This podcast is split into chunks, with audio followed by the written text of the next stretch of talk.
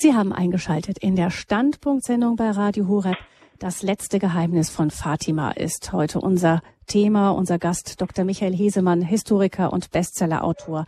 Er hat sich ganz intensiv als Historiker mit Fatima befasst und uns eben gesagt, Fatima ermächtigt uns, Mitgestalter der Geschichte zu werden. Wir sind nicht irgendeinem mehr oder weniger anonymen Schicksal ausgeliefert oder Gott liefert uns seinen Entscheidungen aus, sondern er ruft uns in Fatima durch die Gottesmutter dazu, die Geschichte mitzugestalten, vor allem durch Gebet, durch Sühne, durch Opfer ist es bei den Kindern von Fatima gewesen. Wenn wir in der Schule die Geschichte Europas durchnehmen, dann äh, klingt das wie eine Reihe von zum Teil unzusammenhängenden Ereignissen. Bei der Lektüre Ihres Buches, Herr Hesemann, über Fatima ist faszinierend. Da scheint sich alles irgendwie zu einem Gesamtbild zusammenzufügen. Vielleicht starten wir gleich mal mit dem Jahr der Erscheinungen 1917. Ja, 1917 war in vielerlei Hinsicht das entscheidende Schlüsseljahr im vergangenen Jahrhundert. Wir haben einmal die verschiedenen Jubiläen natürlich. Wir hatten 400 Jahre Reformation Martin Luther. Was war die Reformation? Es war ein Angriff des Menschen gegen den Heiligen Geist, weil einfach Luther in Frage stellte, negierte, äh, dass der Heilige Geist 1500 Jahre lang die Kirche geführt hat, die Kirchenväter, die Kirchenlehrer inspiriert hat und eine neue, von einem Menschen erdachte und damit auch völlig anachronistische Theologie, die eben den freien Willen des Menschen in Frage stellte, etablierte. Dann kam 200 Jahre später die Gründung der Großloge von London, der Freimaurerei. Und die Freimaurerei war der große Angriff auf Gott Sohn, weil die Freimaurer ein deistisches Weltbild vertreten haben, Gott der Baumeister aller Welten in weiter Ferne. Und der Mensch hat im Weltbild der Freimaurer die Pflicht und Aufgabe, äh, selber an seiner Erlösung zu arbeiten und selber ein Paradies auf Erden zu schaffen. Ähm, an die Gottsohnschaft unseres Herrn glauben die Freimaurer nicht, bei denen sind auch alle Religionen gleichwertig.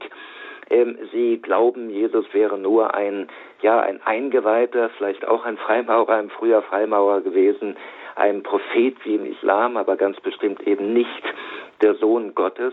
Und dann im Jahre 1917 der Angriff gegen Gott Vater mit der atheistischen bolschewistischen Revolution in Russland, die damals ihren großen Krieg gegen die Kirche inszeniert hat, wo wirklich Tausende von ähm, Priestern ermordet wurden von den Bolschewisten, äh, Kirchen ähm, äh, gesprengt wurden, äh, Reliquien, Reliquiare zerstört wurden, Ikonen zerstört wurden. Allein in den ersten fünf Jahren nach der Machtergreifung der Bolschewiki wurden über 18.000 Geistliche, sprich Bischöfe, 28 Bischöfe darunter, Priester, Ordensleute ermordet. Aber wenn wir generell das Jahr 1917 betrachten, muss man sagen, es war wie gesagt, das entscheidende Wendejahr. Wir sprechen unter Historikern vom Ersten Weltkrieg als der Urkatastrophe des vergangenen Jahrhunderts. Aber das, wie gesagt, weichenstellende Jahr war 1917, wo im April die Vereinigten Staaten durch ihren Kriegseintritt dem Krieg die entscheidende Wende gaben, aber aus ihm auch einen Weltkrieg machten. Und ähm, dadurch, durch den ähm, Eingriff in den im Ersten Weltkrieg wurden die USA überhaupt eine Weltmacht. Vorher waren sie eine Regionalmacht. Durch die Oktoberrevolution wiederum ähm, begann der Siegeszug des atheistischen Bolschewismus oder Kommunismus, der bis 1991 andauerte, und der Aufstieg der Sowjetunion zur zweiten Weltmacht. Und die beiden Weltmächte nahmen fortan Europa in die Zange und haben es 28 Jahre später unter sich aufgeteilt. In Europa wiederum begann mit der Absetzung des Zaren, gefolgt ein Jahr später von der, von der Absetzung des deutschen Kaisers und des österreichischen Kaisers, ähm, der politische Siegeszug ähm, der, der Republiken, der Demokratie, auch der Freimaurerei, die dort ja ihre, ihre Finger im Spiel hatte mit ihrer, ihrer entsprechenden Ideologie, die alten Monarchien, das alte ähm, Bündnis von Altar und Thron, war damit zerstört und es begann mit der Befreiung von Palästina aus der türkischen Herrschaft durch die Briten die Neuordnung oder man muss schon sagen die Neuunordnung des Nahen Ostens, das Wiedererstarken der Araber und damit der islamischen Welt, aber auch die Gründung des Staates Israel wurde damals mit der Balfour Declaration äh, beschlossen. Also alles Ereignisse, die bis heute ihre Auswirkung haben, die bis heute die Geschichte bestimmen und dass gerade in dem Jahr, was so die Weichen gestellt hat für die kommenden 100 Jahre Geschichte und mehr, die Gottesmutter erschien, beweist schon, dass wir hier wirklich einen direkten Eingriff Gottes in die Geschichte haben. Er hätte dafür keinen besseren Zeitpunkt wählen können, natürlich durch Maria, durch die Mutter der Kirche, aber auch die Mutter aller Gläubigen. Also ein direkter ein Eingriff genau in diesem Schlüsseljahr erscheint Maria in Portugal. Und in Portugal ähm, war die Wende nach diesen Marienerscheinungen doch ziemlich unmittelbar schon. Ja, Portugal war ja eine Art Versuchslabor für die sowohl antiklerikalen wie antimonarchischen, republikanischen, freimaurischen Kräfte für alles, was in Europa geplant war. Da hatte man den König ermordet und den Thronfolger hat dann den Neffen des Königs, der völlig unerfahren war, auch noch gestürzt und hat also eine Republik ausgerufen, die dezidiert antiklerikal war, die äh, die Orden äh, alle aus dem Land vertrieben hat, die religiösen Orden, die die kirchlichen Feiertage aufgehoben haben, die religiösen Eide, den Religionsunterricht, das Tragen von Priesterkleidung, die mit dem Gesetz zur Trennung von Staat und Kirche der Kirche Unsummen Geldes abforderte, Kirchen und Klöster in Kasernen, Ställe und Regierungsgebäude umwandelte und wo die Regierung, die wie gesagt dezidiert antiklerikale Regierung gesagt hat, also der portugiesische Katholizismus, der hat nun ein Ende. In einigen wenigen Jahren wird es keinen Menschen mehr geben, der Priester werden will in Portugal. Die katholische Religion wird innerhalb von zwei Generationen ausgemerzt. Das waren die Worte von Justizminister Alfonso Costa.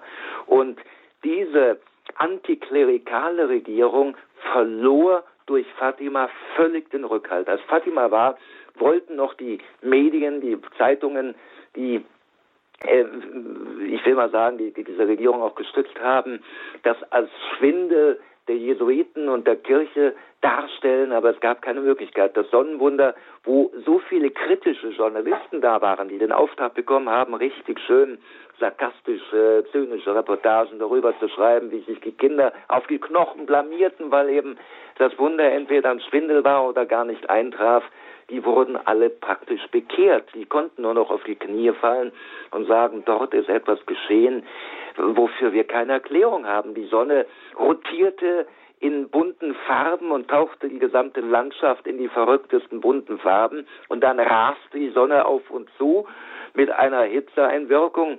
Stundenlang hat es geregnet vorher, die Menschen waren bis auf die Knochen durchnässt, der Boden war ein einziger Sumpfboden und innerhalb von einer Minute waren alle Knochen trocken, die Kleidung war wie frisch aus der Heißmangel und der Boden war trocken. Das konnte niemand mehr bestreiten, das war auch keine Einbildung. Und dann raste die Sonne wieder an ihre bisherige Stellung und ähm, das hat alle beeindruckt. Äh, 100.000 Menschen, keiner hat es nicht beobachtet. Es war also, da waren Wissenschaftler dabei, da waren Anwälte dabei, Journalisten dabei, kritische Leute, Militärs, die die Gläubigen abhalten sollten im Auftrag der Regierung. Die Nationalgarde war aufmarschiert, alle haben es gesehen, es war nicht mehr bestreitbar.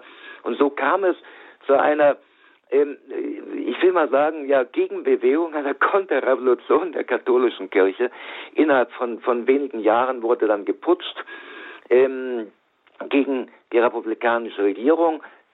Dann haben die mal wieder versucht, an die Macht zu kommen und dann kam mit Salazar eine dezidiert äh, nationalkatholische Regierung ähm, an die Macht, die alles wieder hergestellt hat, was gut und katholisch war und die dann in der schlimmen Phase, wo im Nachbarland Spanien der Bürgerkrieg ähm, herrschte und, und, und eine große Kirchenverfolgung von den Kommunisten durch stattfand. Wir haben ja Tausende von spanischen Märtyrern aus dem spanischen Bürgerkrieg. Da blieb Portugal stabil und auch im Zweiten Weltkrieg hat sich Portugal rausgehalten, war neutral und wurde vom Vatikan genutzt, um viele, viele Juden nach Südamerika zu schicken, weil sie dort sicher waren, weil auch in Lissabon, da konnten vom Vatikan gescharterte Schiffe in, äh, Tausende von Juden nach Südamerika bringen, weil Portugal neutral und katholisch war. Das ging so weit, dass der Papst Pius XII als die Deutschen Rom besetzt haben, neun Monate lang, 43, 44, den Kardinälen gesagt hat, wenn Hitler mich gefangen nimmt, der Plan war ja, der Befehl war ja schon gegeben, wenn der Papst gegen den Holocaust ähm, gesprochen hätte, äh, dann hätte Hitler die Festnahme des Papstes befohlen. Ähm, dann geht nach Portugal, macht dort ein Konklave und wählt mein Nachfolger, weil Portugal so stabil, so katholisch, so neutral war, obwohl eben vor Fatima äh, die Zeichen in eine vollkommen andere Richtung gewiesen haben. Also die Bekehrung Portugals war schon das allererste Wunder, was die Gottesmutter von Fatima mhm. gewirkt hat. Also immer geht es da um den Kommunismus. Noch im Jahr der Erscheinungen bahnte sich, Sie haben es eben schon gesagt, der Vormarsch der Kommunisten an. Im Folgejahr wurde die Zarenfamilie ermordet und erst Lenin, später Stalin ergriffen die Macht. Also äh, immer wieder geht es auch in den äh, Botschaften um Russland. Die Gottesmutter fordert immer wieder, immer wieder die Kirche auf, den Papst auf, Russland der Gottesmutter zu ihrem unbefleckten Herzen zu weihen. Ähm, die Seherkinder haben das lange wiederholt, bis es dann tatsächlich ähm, durch Johannes Paul II. dann wirklich geschehen ist.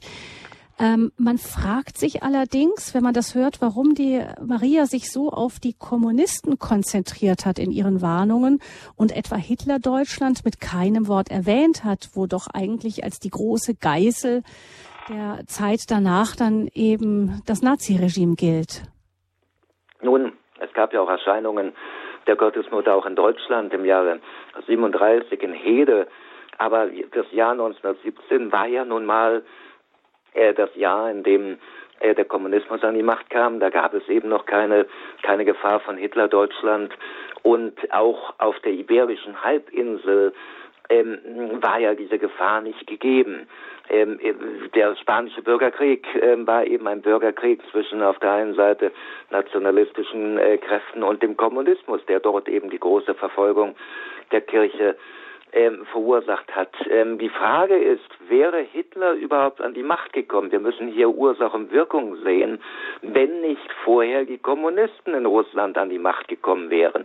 Das war die Urkatastrophe. Hitler wurde doch von den Deutschen gewählt, weil die Deutschen die Angst hatten vor dem Kommunismus. Die große Alternative, die große Angst bei den Wahlen Anfang der 30er Jahre war, wenn hier nicht ein starker Mann an die Macht kommt, dann kommt der Kommunismus. Und insofern ähm, muss man sagen, wenn der Aufstieg des Kommunismus verhindert worden wäre, hätte es nie einen Aufstieg von Adolf Hitler gegeben. Auch die schlimmen Gräueltaten Hitlers, ja vor allen Dingen der Holocaust waren und das, das äh, Wüten der Deutschen in Polen und in Russland, kamen durch den Hitler-Stalin-Pakt äh, zustande. Dieser Pakt äh, zwischen ähm, Hitler und Stalin, der Polen aufteilte und der Hitler erlaubte, dass er in, in Polen einmarschierte, wo er dann die äh, Todeslager errichten ließ. Und äh, gut, Stalin konnte nicht ahnen, dass er danach äh, zwei Jahre später in Russland einmarschieren würde. Aber da sieht man eben doch, ähm, dass die Urkatastrophe ähm, die Machtergreifung der Kommunisten war. Ohne äh, den, die Oktoberrevolution wäre eine Machtergreifung der Nationalsozialisten in Deutschland wahrscheinlich nie möglich gewesen, weil eben dieses Drohtszenario von einem äh, einer Machtergreifung der Kommunisten auch in Deutschland nicht bestanden hätte. Maria hat also immer wieder gesagt, wie wichtig es ist. Und die Seherkinder haben das immer wieder betont. Lucia später hat immer wieder betont, auch gegenüber dem Papst und gedrängt, bitte weit, dass Russland, die Nation Russland, dem unbefleckten Herzen Mariens, um eine Wende herbeizuführen. Das ist aber ganz lange nicht geschehen. Die äh, Päpste haben lange gezögert. Woran lag das? Ja, einmal ein Pius XI. hätte es ja verhindern können. Ähm, die Gottesmutter schien ja hat erst beim Fatima äh, Lucia gesagt, ich werde erscheinen und werde dann ähm, darum bitten, ähm, wenn der Moment gekommen ist, dass der Papst ähm, Russland meinem unbefleckten Herzen weiht. Und das war dann zwölf Jahre später der Fall. Da erschien die Gottesmutter Lucia am 13. Juni 1929 in Tui. Lucia war mittlerweile in ein Kloster eingetreten, war Dorotheenschwester geworden in Tui, weil es in Portugal da noch keine Orden gab. Tui liegt ja an der spanisch-portugiesischen Grenze, aber auf spanischem Gebiet. Ähm, weil sie einfach keinen Orden in Portugal gefunden hat. Es gab noch keinen.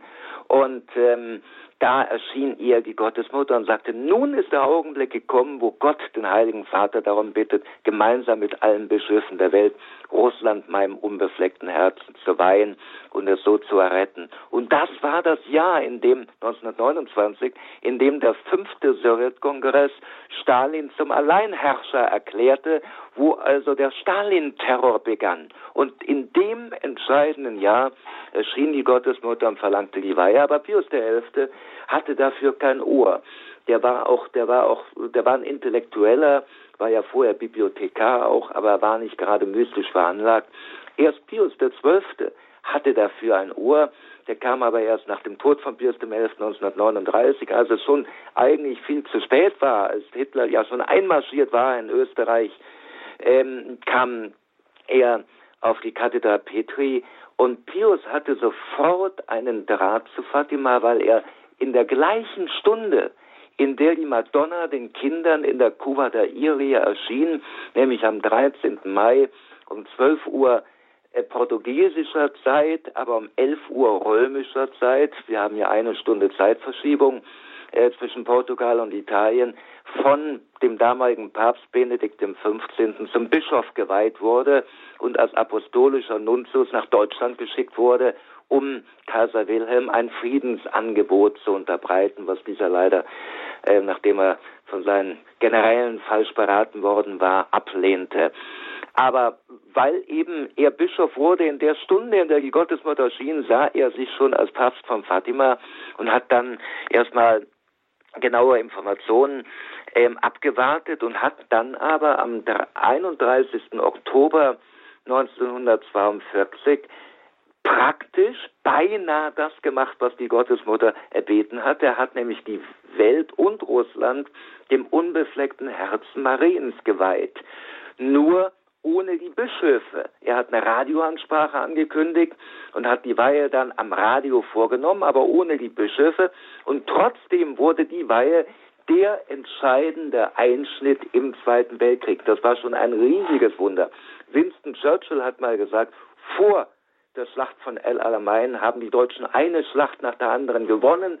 Danach haben sie eine Schlacht nach der anderen verloren. Das war der Wendepunkt. El Alamein, die Entscheidungsschlacht in Nordafrika gegen Generalfeldmarschall Rommel, begann aber am 31. Oktober und hat ihren Höhepunkt am 3. und 4. November erreicht, also unmittelbar nach der Weihe. Danach kam Stalingrad, die große Katastrophe für Deutschland.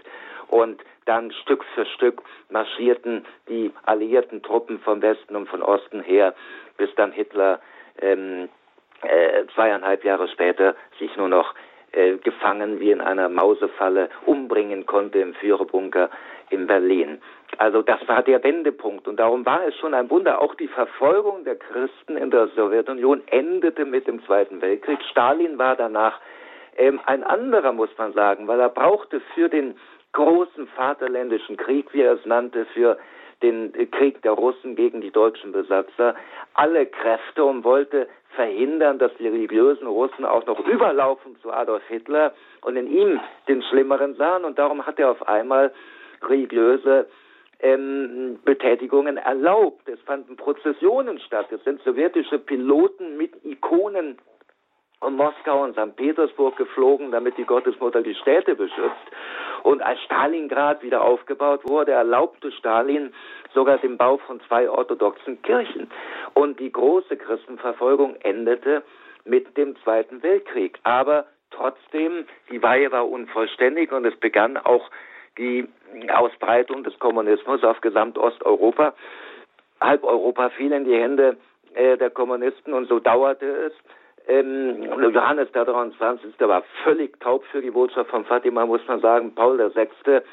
Ähm, war auch nicht gerade hat zwar Fatima besucht und dort eine schöne Predigt gehalten, war aber auch nicht gerade ähm, ganz so begeistert davon. Äh, erst nach dem Attentat auf Johannes Paul II. am Fatima-Tag, am 13. Mai um 17.19 Uhr, also die Zahlen äh, des Jahres von Fatima umgekehrt, haben die große Wende gebracht. Johannes Paul II., der ein großer Marienverehrer war, hat begriffen, da besteht eine deutliche Verbindung. Er kannte das dritte Geheimnis doch nicht mal, aber äh, die Tatsache, dass die Kugel in seinem Körper durch irgendeinen Widerstand die Aorta, die Hauptschlagader um Millimeter verfehlte, er eigentlich hätte tot sein müssen und dennoch gerettet wurde, führte er auf eine Mano Materna, eine mütterliche Hand zurück, die ganz klar, weil es war der Fatima-Tag, die Hand der Gottesmutter von Fatima war. Und darum hat er sich noch im Krankenbett von, von einem engen Freund und vertrauten Bischof Pavlo Linica, einem slowakischen Bischof, alle Dokumente über Fatima bringen lassen. Später auch das dritte Geheimnis, hat alles gründlich studiert, fuhr dann, flog dann nach Fatima am ersten Jahrestag von dem überlebten Attentat, dankte der Gottesmutter, traf Schwester Lucia und erfuhr von ihr genau, was er tun sollte und hat genau das gemacht und hat dann am 25. März 1984 Russland und die Welt dem unbefleckten Herzen Mariens geweiht und damit die große historische Wende gebracht. Das war der Anfang vom Ende der kommunistischen Welt. Hm.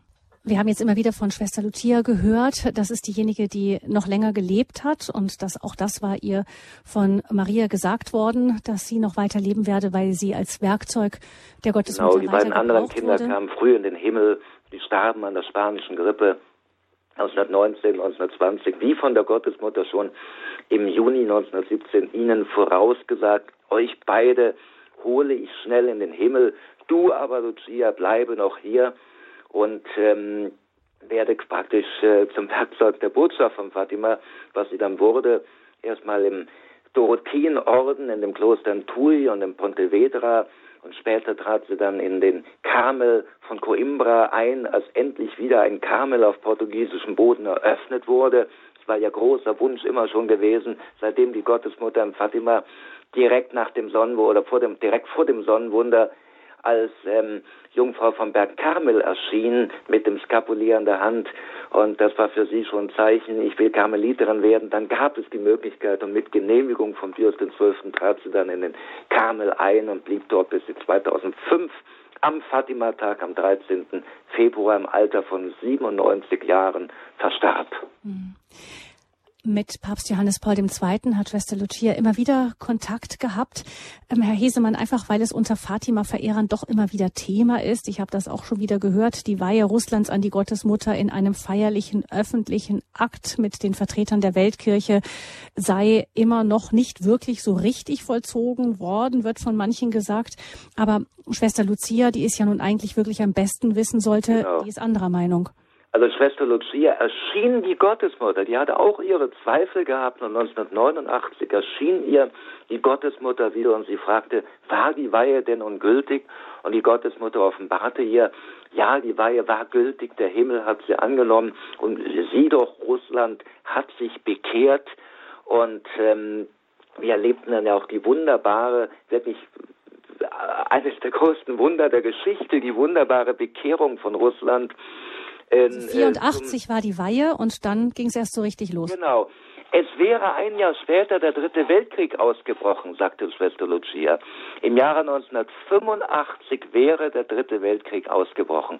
Die Weihe war am 25. März 84. Am 13. Mai, am Fatima-Tag 84, gab es eine Explosion im äh, Raketenarsenal der russischen Nordflotte auf der Halbinsel Kola bei Murmansk, wo drei Viertel des Raketenarsenals der, Sowjet, der sowjetischen Nordflotte vernichtet wurden.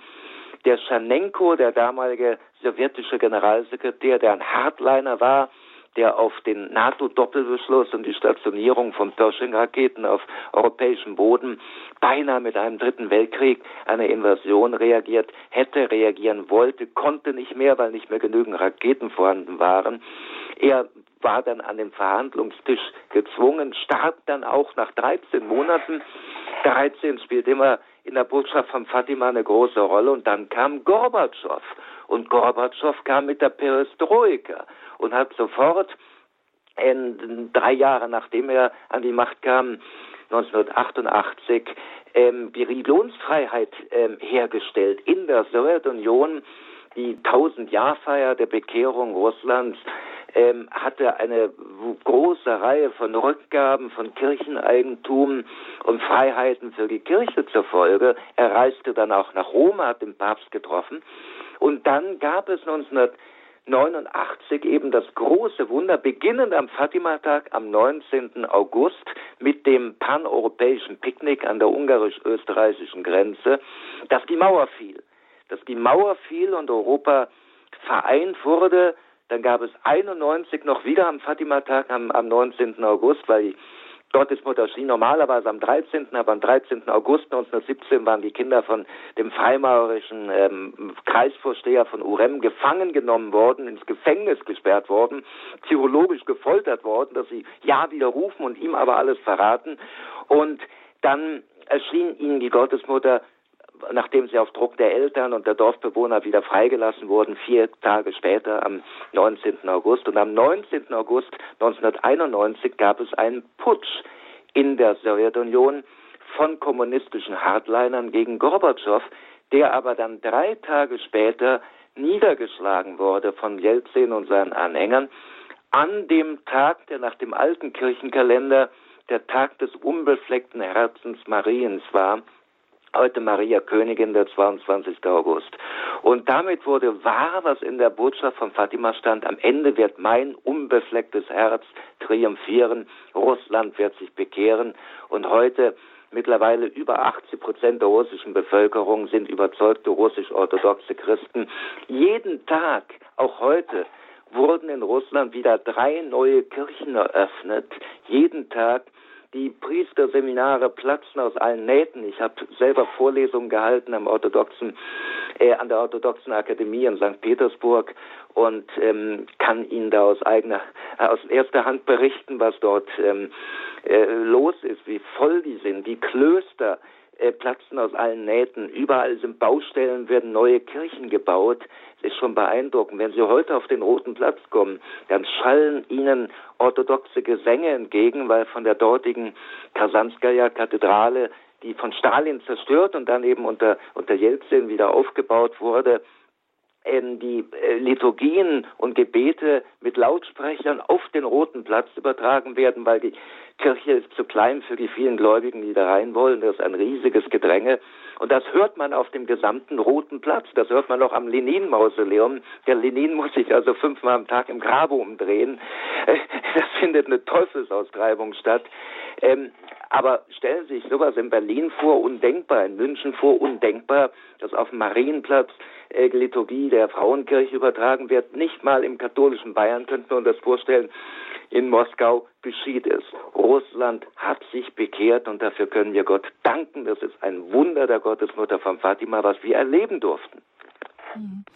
Also die Wende aus der Optik der Gottesmutter könnte man sagen dazu. Ähm, es äh, zeigen sich erstaunliche Zusammenhänge auf und ähm, man hat das Gefühl, man geht da durch, staunt darüber und spricht über den Mauerfall als einem echten Glücksfall. Aber ähm, wenn wir diese ganzen Zusammenhänge, auch die verschiedenen Daten der Marien, der Weihe an die äh, Russlands an das unbefleckte Herz Mariens zum Beispiel sehen, auch die erste unvollständige Weihe und so weiter und dann immer sehen, was danach passierte, dann ähm, muss uns eigentlich einiges aufgehen. Ja, ich habe schon bei der ähm, an die Deutsche Bischofskonferenz appelliert, dass man doch mal dringend eine Dankwallfahrt für die Wiedervereinigung nach Fatima unternehmen soll. Es waren gerade zwei deutsche Bischöfe im Fatima-Jubiläumsjahr, überhaupt in Fatima, ähm, was ich für, für kläglich halte. Wir verdanken der Gottesmutter von Fatima die Wiedervereinigung, müssen wir ganz offen sagen. Und die portugiesischen Gastarbeiter in Deutschland, die haben das kapiert. Die haben ein Fragment der Berliner Mauer erworben und nach Fatima gebracht und dort aufgestellt. Auf dem Gelände des Heiligtums von Fatima steht ein Fragment der Berliner Mauer. Nur wir danken der Gottesmutter nicht mal dafür.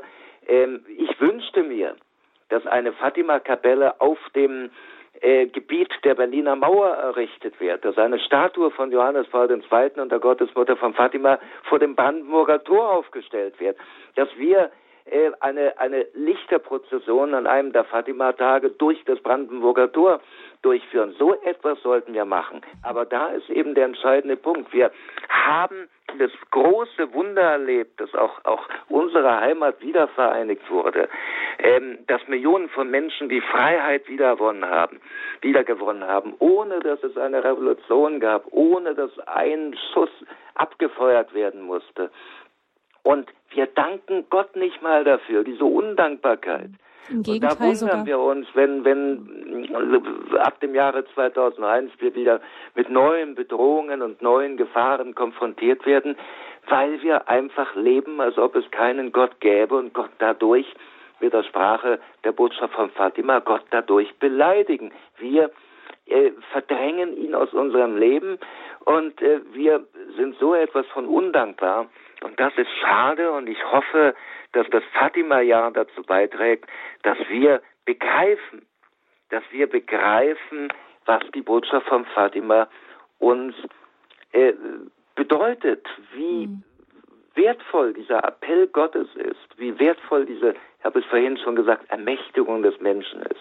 Wir haben eine hochinteressante Offenbarung von Schwester Lucia über Deutschland, über die Deutschen. Im Jahre 1940 hat sie am Tag des heiligen Josef, am 19. März, ähm, eine Marienerscheinung gehabt, da hat sie für Deutschland gebetet, Deutschland damals Hitler-Terror, Zweiter Weltkrieg, und in einem Moment inniger Vereinigung mit Gott im Gebet vor dem Allerheiligsten hörte sie eine Stimme, Deutschland wird zu meiner Heere zurückkehren, aber dieser Moment nähert sich sehr langsam. Er nähert sich, das ist sicher, aber langsam, sehr langsam. Und wir hatten nach dem Zweiten Weltkrieg schon die Gelegenheit, wir haben Konrad Adenauer gehabt, einen Fatima-Gläubigen, ein Mitglied der ähm, Blauen Armee von Fatima, also einer Vereinigung von, von Katholiken, die gebetet haben ähm, gegen die Ausbreitung des Kommunismus im Sinne der Botschaft von Fatima, der ein Gemälde der Engelerscheinung von Fatima in seinen Privaträumlichkeiten hatte. Tiefgläubiger Mann. Wir hatten die Marienerscheinung in Heroldsbach direkt nach dem Krieg 49, wo auch wieder die Gefahr einer russischen Invasion dargestellt wurde und der Kommunismus Thema war und Deutschland aufgerufen wurde zur Umkehr und Buße und wir haben all das ignoriert und haben, haben uns stattdessen in falschen Philosophien und falschen Denkweisen verrannt und erleben, wie wir Stück für Stück unseren Glauben, unsere Identität verlieren und überrannt werden. Und da ist dringend notwendig, dass wir aufwachen, dass wir zurückkehren, dass wir den Rosenkranz beten. Gerade am 7. Ähm, Oktober gerade äh, gerade gestern haben eine Million Polen rund um die polnische Grenze herum den Rosenkranz gebetet. So etwas brauchen wir in Deutschland auch. Dann können wir unser Land vor allen negativen Einflüssen, vor allem negativen überhaupt, beschützen und bewahren. Da müssen wir aufwachen. Deutschland braucht Fatima, Deutschland braucht die Botschaft von Fatima. Ich denke, an der Stelle gibt es eine ganze Menge, wo wir nachfragen können. 089 517 008 008. Das ist die Nummer zur Sendung 089 517 008 008. Dann geht es jetzt mit einer kurzen Musik weiter und wir bleiben dann im Gespräch über das letzte Geheimnis von Fatima mit Dr. Michael Hesemann, Historiker und Bestsellerautor.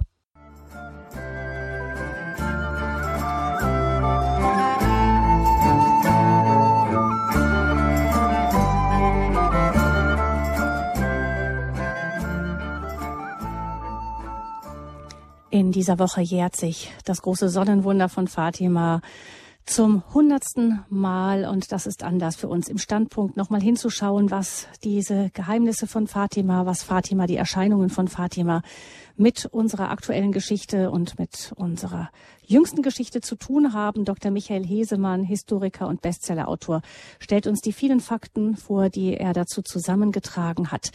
Es gibt sicher viele Möglichkeiten, noch nachzufragen, viele Punkte, wo man noch nachhaken könnte, wenn Sie das tun möchten.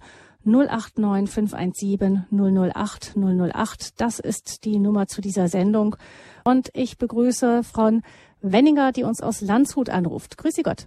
Ja, grüß Gott, Frau Wenninger. Also he herzlichen Dank für den schönen Vortrag.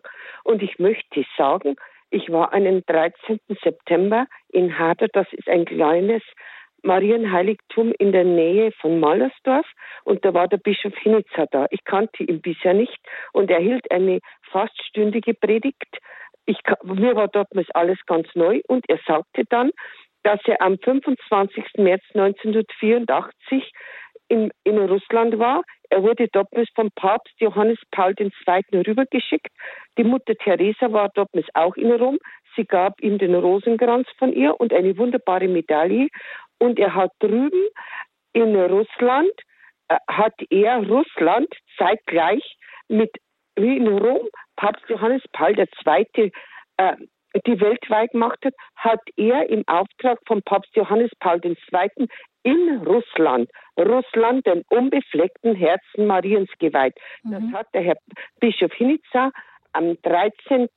September, ich weiß das Jahr nicht mehr, äh, ich war direkt vor ihm gesessen, hat er das gesagt, dass mhm. er in Russland war und im Auftrag das gemacht hat. Das ist völlig korrekt. Ähm, ich habe ihn ja auch gekannt und interviewt.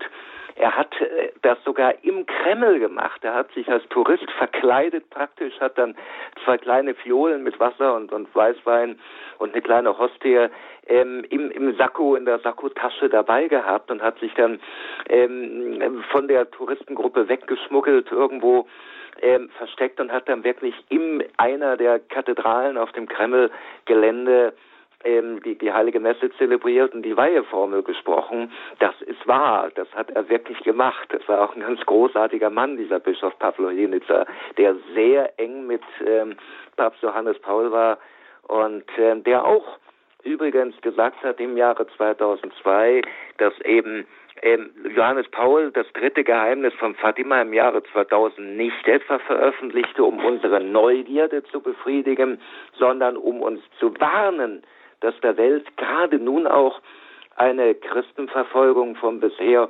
ungekannten Ausmaßen drohe. Mhm. Dankeschön, Frau Wenninger, für diesen Hinweis. Also man hat wirklich das Gefühl, dass da fast so was wie ein, ein himmlisches Komplott im Gange war, also eine Art Untergrundarbeit ähm, ja, aber unter Anleitung der Gottesmutter. Der war völlig korrekt. Das, wie gesagt, das hat Bischof Lenitzer mir und anderen auch erzählt und, und mhm. das ist auch wahr. Der war wirklich so eng mit äh, Papst Johannes Paul wie kaum ein anderer. Papst Johannes Paul hat ja auch eine Vorliebe gehabt generell für osteuropäische Bischöfe, die auch ein ähnliches Schicksal der Verfolgung hatten. Denen vertraute er. Und Bischof Lenitzer war auch mit Medjugorje, Medjugorje eng verbunden und, und war, ja, wie gesagt, war einer der engen Freunde und Vertrauten, der dann diese wichtige Mission im Kreml für Johannes Paul II. und im Endeffekt für die Gottesmutter von Fatima durchführte mit Erfolg. Ja, danke schön, Frau Wenninger. Alles Gute, Gottes Segen nach Landshut und wir kommen zu Frau Schleider, die uns aus Bingen am Rhein anruft. Grüße Sie, Frau Schleider. Guten Abend. Ja, hallo, grüß Gott, guten Abend. Guten Abend auch an Herrn Hesemann. Ja, guten Abend, Frau Schneider. Ihr Buch gelesen über die Marienerscheinung, was Sie geschrieben hatten, mit großem Interesse.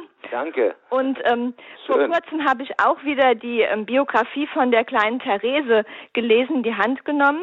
Und da habe ich festgestellt, da, sie äh, hat ja dieses Heilungswunder, wo die Mutter Gottes ihr zulächelt, ne? Genau. Und da steht in der Ausgabe, die ich habe, ähm, eines Sonntags war das, und als Anmerkung steht drunter, es war der Pfingstsonntag, der 13. Mai 1883. Ach, wie wunderbar, ja. ja und da ist mir das nämlich auch ähm, in die Augen gestochen, gerade auch, ja. weil ich dieses Jahr auch Fatima so gelesen habe. So viele verborgene Verbindungen, auch viele große Heilige zu Fatima, auch viele historische Ereignisse. Zum Beispiel der, der Mauerbau, der Mauerbau, der Bau der Berliner Mauer war am 13. August 1961, also an dem Tag, an dem die Kinder von Fatima gefangen genommen wurden. An dem Tag wurden 16 Millionen Deutsche gefangen genommen praktisch.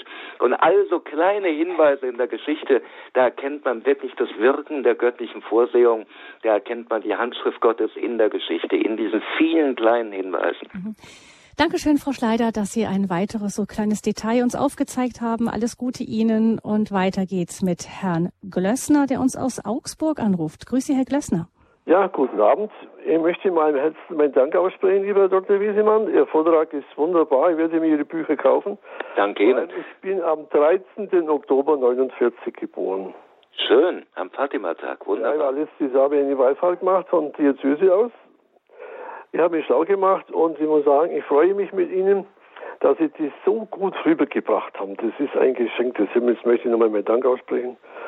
Und dass es mich gibt, für den Oktober jetzt äh, 68, ich war mal viele Jahre schwer gemütskrank, ein Todeskandidat. Ich durfte, ich musste die irdische Hölle mitmachen. Ja. Also, dass es mich gibt, im Himmel sei Dank. Gott sei Dank, ja. Danke. Meine Freunde sagen, ich bin ein lebendes, wandelndes Votivtafel. Das muss ich sagen. Zu Ehre Gottes, zu Ehre Gottes, der Gottesmutter. Machen Sie weiter so. Ich bete für Sie. Wunderbar, wunderschönen Abend. Gott segne Sie. Alles Gute. Alles Gute, Herr Glessner. Gottes Segen. Und Herr Schröttke ruft uns nun an aus Mönchengladbach. Auch ihn möchte ich herzlich begrüßen.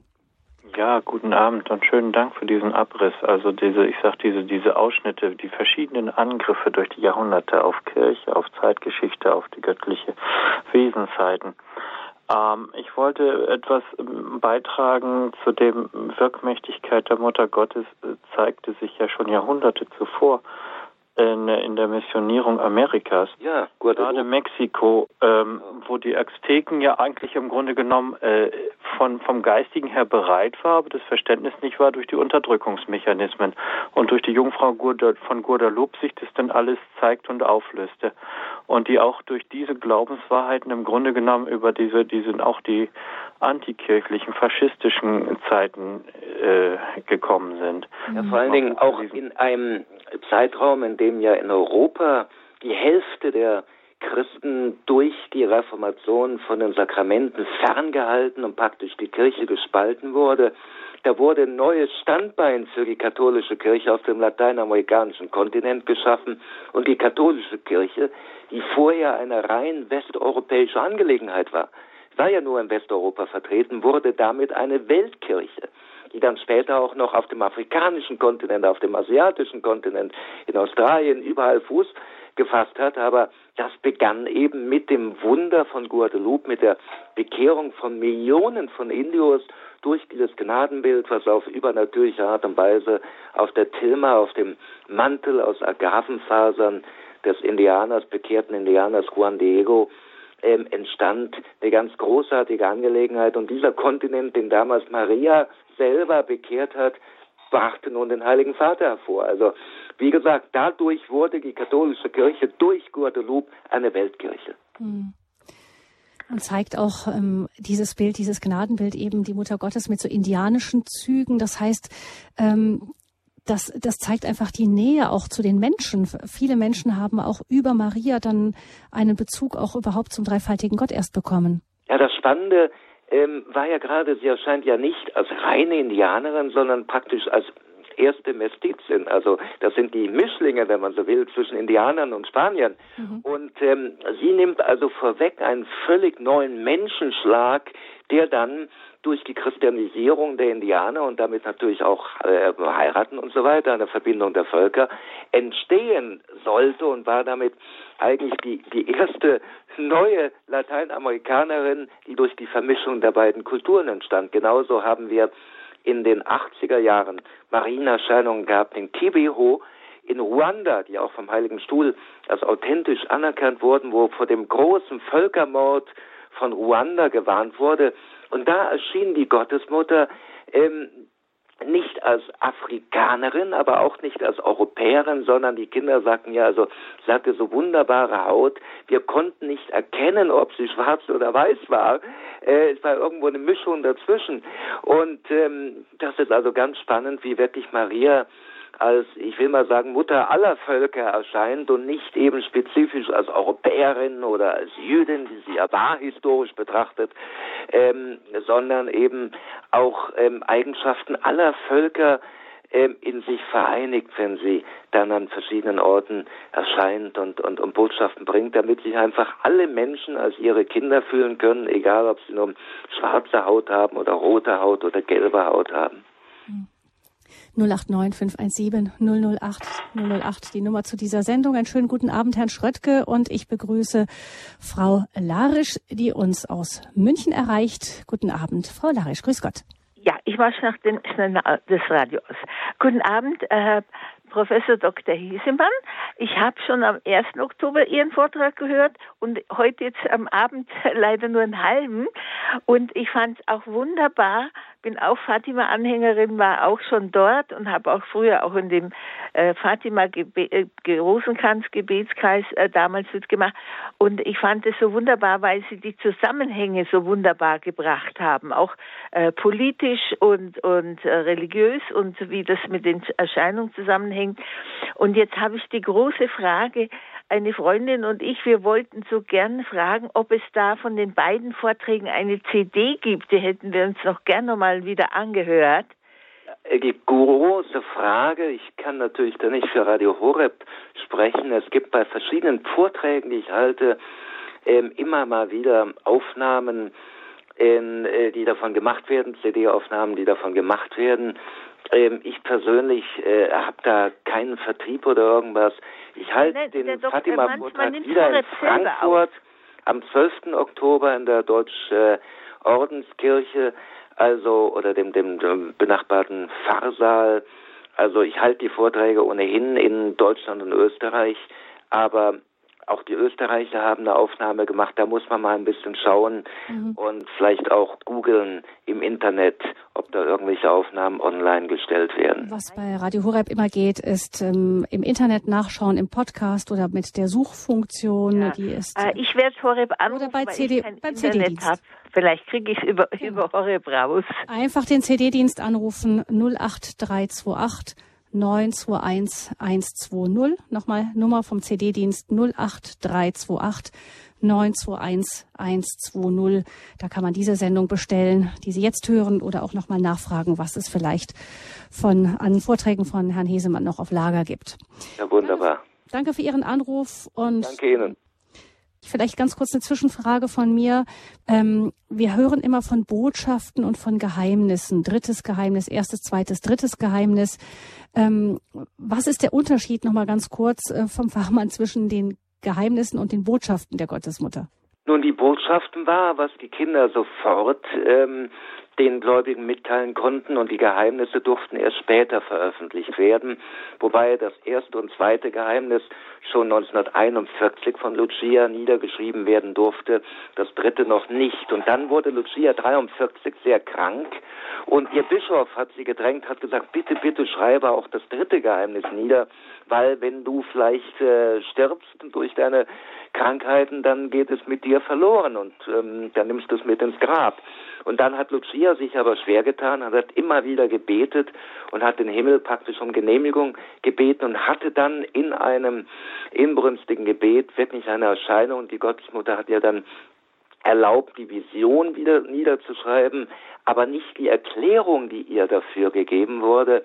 Wir haben mittlerweile den Eintrag von Lucia in ihrem geistlichen Tagebuch, was nach ihrem Tod von ihren Mitschwestern gefunden wurde in ihrer Schublade im Kame von Coimbra, darum kann ich das so genau darstellen.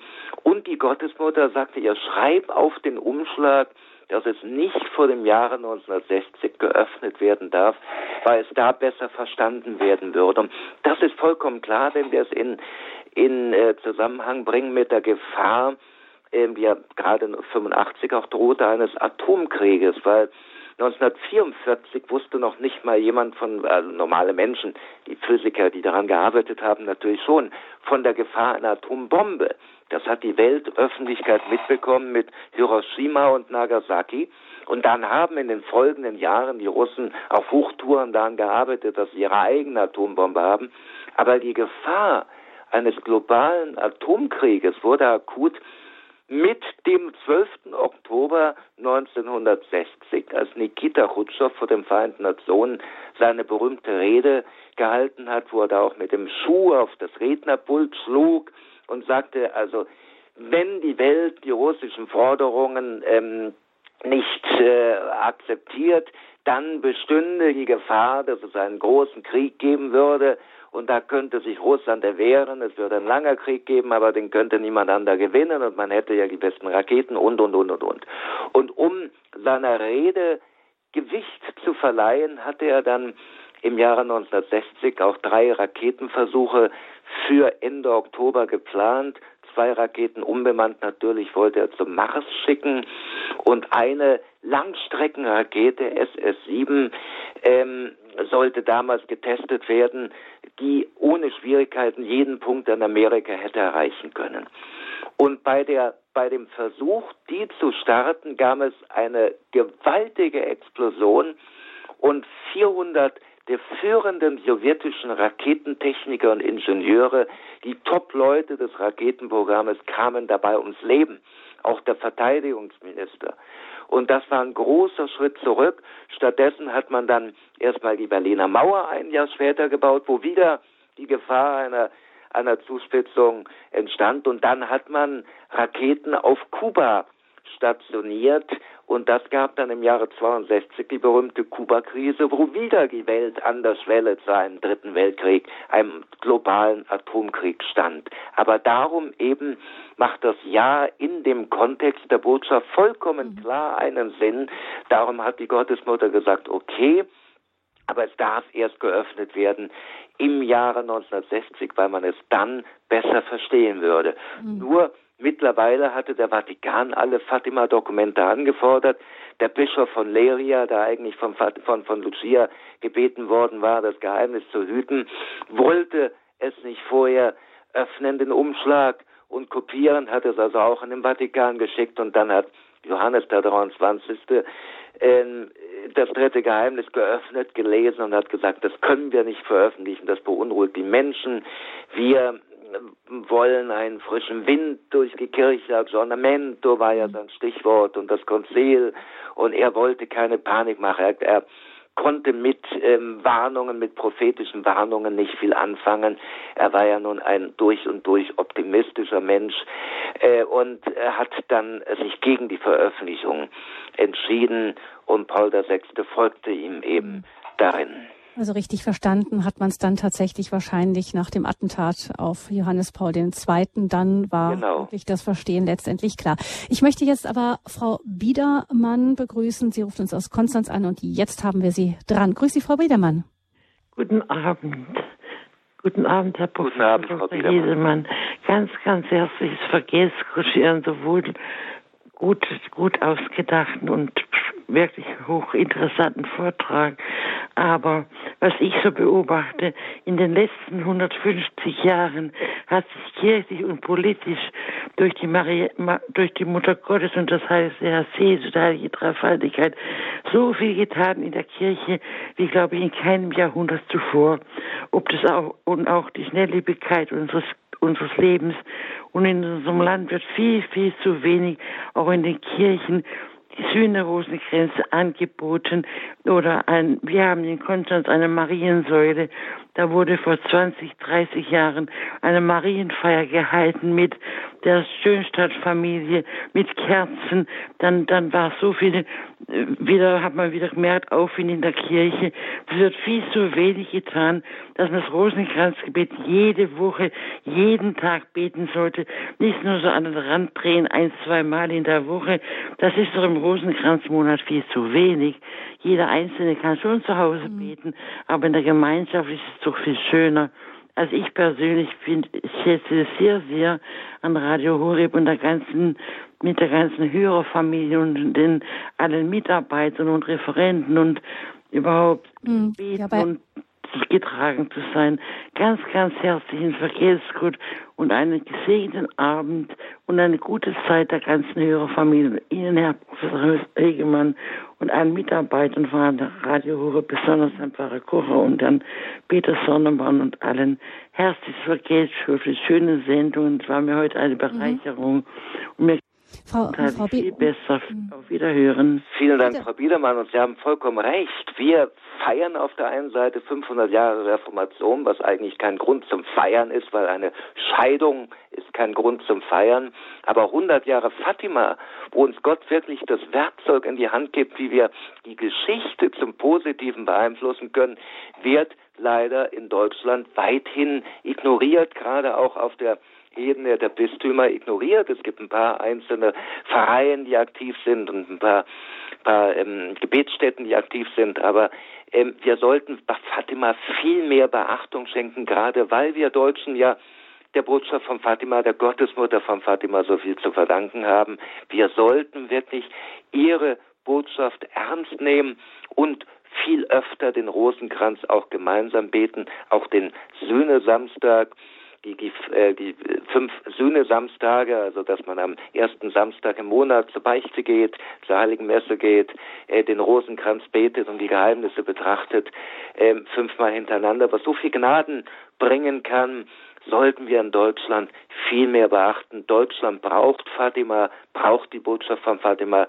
Dann können wir auch wieder auf den richtigen Weg kommen und können auch den Glauben, das Glaubensleben in Deutschland wieder bereichern, genau wie damals aus Portugal, was eine republikanische Wüste der Gottlosigkeit werden sollte, auf einmal ein blühender katholischer Garten wurde. Genau das können wir in Deutschland auch schaffen, wenn wir denn diese Hilfe, die uns die Gottesmutter dazu bietet, auch annehmen. Die sollten wir annehmen. Mhm. Dankeschön, Frau Biedermann. Und Herr Burkhardt ruft uns aus Schefflenz an und herzlich willkommen bei uns. Ja, vielen Dank. Guten Abend. Ja, ich hätte eine Frage an Professor an den Herrn Professor Hesemann war der Name, gell? Dr. Hesemann? Hat, mhm. Sie genau. hatten ja das dargestellt mit der russischen Revolution und war das nicht auch so, dass unter dem Zaren es große Armut gab und auch viel Hunger in der Zeit? Ja, es gab es gab schon Hunger und Armut, aber es gibt ja Hunger und Armut auch auch äh, anderswo und unter den Kommunisten war auch viel Hunger und Armut. Das ganze Land war praktisch arm, die Geschäfte waren leer und und da wurde einfach die Armut ähm, kollektiviert. Also insofern ähm, äh, dann die großen Hungersnöte auch in der Ukraine unter unter Stalin ähm, also die Lage wurde da nicht äh, durch die Revolution groß verbessert. Im Gegenteil, muss man sagen. Also äh, da äh, war aber zumindest eine Geist, ein geistlicher Reichtum. Wenn man äh, überlegt, wie im Zarenreich die orthodoxe Kirche, der Glaube der Menschen blühte und heute auch wieder. Und ähm, wenn man da gegen die geistliche Armut ähm, während der kommunistischen Herrschaft nimmt, da muss man sagen, der, da wurde den Russen ja von den Kommunisten alles genommen. Lebensgrundlagen wurden ihnen genommen, sie wurden in einen Kollektivismus hineingedrängt, hineingezwängt ähm, und, und, und es wurde ihnen auch noch das Geistliche genommen. Also äh, das darf man auf keinen Fall unterbewerten. Mhm, aber ich meine, es steckt auch dahinter ein bisschen auch der Punkt, dass sowohl vor der französischen Revolution, vielleicht auch vor der Revolution in Russland, ähm, vielleicht auch sich eben die Vertreter der Kirche oder der Regierungen, die mit der Kirche eng verbunden waren, nicht immer auch wirklich so wirklich mit Herz um das eigene Volk gekümmert haben, nicht? Es gab ja auch gerade in Frankreich vorher eine große Distanz zwischen der Krone und dem Volk und auch da ist es wieder so, da wird dann hinterher die Rechnung gezahlt für etwas, wo vorher etwas verbockt wurde.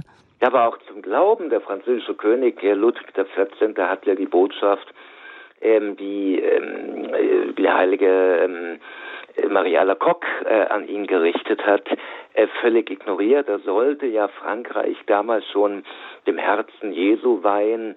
Ähm, diese Botschaft ist von 1689 und als dann 100 Jahre lang gar nichts geschah, dann kam ähm, diese brutale französische Revolution, ähm, die dann eben wirklich auch auch auch Priester und ähm, auch auch Bischöfe, auch Ordensleute dahingeschlachtet hat und ein völlig äh, atheistisches äh, Weltbild installiert hat, äh, der Aufklärung mhm. und äh, wirklich Verfolgung der Kirche gebracht hat, bevor sich dann Jahre später alles irgendwo wieder einpendelte. Aber Ähm, gut, dann kann man der Kirche natürlich vorwerfen, dass sie äh, nicht genügend zur Verbreitung dieser Botschaften getan hat. Und das muss man der Kirche heute auch vorwerfen, dass wir bekommen diese Botschaften, wir bekommen diese göttlichen Warnungen auch von Fatima und äh, statt äh, dass wir uns da engagieren, diese Botschaften zu verbreiten und die Menschheit wirklich, äh, die Menschen wirklich zu Buße und Gebet auf, aufzurufen, wird leider eben auch in Deutschland gekungelt mit den Regierenden und mit einer Frau Merkel, äh, die eine Homo-Ehe einführt und, und ähnliche ähm, äh, wirklich schlimme glaubensfeindliche Gesetze. Und äh, da muss man der Kirche auch vorwerfen, dass sie vielleicht ein klein wenig zu viel mit dem Mächtigen kungelt. Und dem Fehler hat sie damals eben auch gehabt. Und da waren leider auch in den Monarchien Entwicklungen hin zur Gottlosigkeit. Ähm, und äh, es war eine Taubheit äh, prophetischen Botschaften gegenüber. Mhm.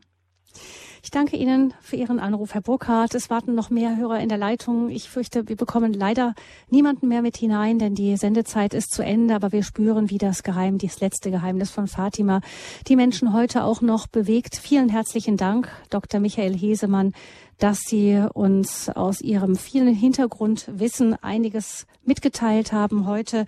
Vielleicht noch der Hinweis, wer es genauer nachlesen möchte, kann das Buch erwerben von Herrn Hesemann das im Kopp Verlag erschienen ist und den Titel trägt Das letzte Geheimnis von Fatima. Sie können auch beim Hörerservice von Radio Horeb anrufen und noch genauer nachfragen. Die Angaben sind dort hinterlegt unter 08328 921 110 08328 921110.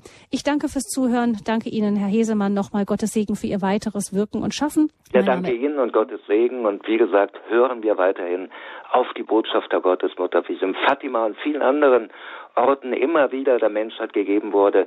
Diese Botschaft zur Gebet und Umkehr brauchen wir heute dringender denn je. Alles Gute wünscht Gabi Fröhlich.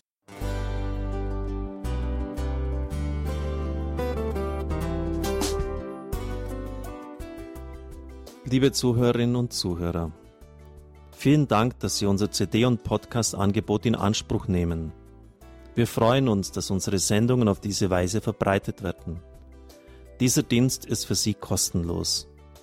Für uns ist er allerdings mit einem nicht unerheblichen finanziellen Aufwand verbunden. Deshalb sind wir für jede Spende dankbar. Alle Bankverbindungen unserer Spendenkontos können Sie über unsere Homepage horeb.org unter dem Menüpunkt Spenden einsehen. Dort besteht auch die Möglichkeit, online zu spenden. Natürlich nach den neuesten Sicherheitsstandards. Sie können diese Informationen auch bei unserem Hörerservice unter der Telefonnummer 08328 921 110 erfragen. Ich wiederhole die Rufnummer 08328 921 110. Vergelt's gut für Ihre Unterstützung. Ihr Pfarrer Kocher.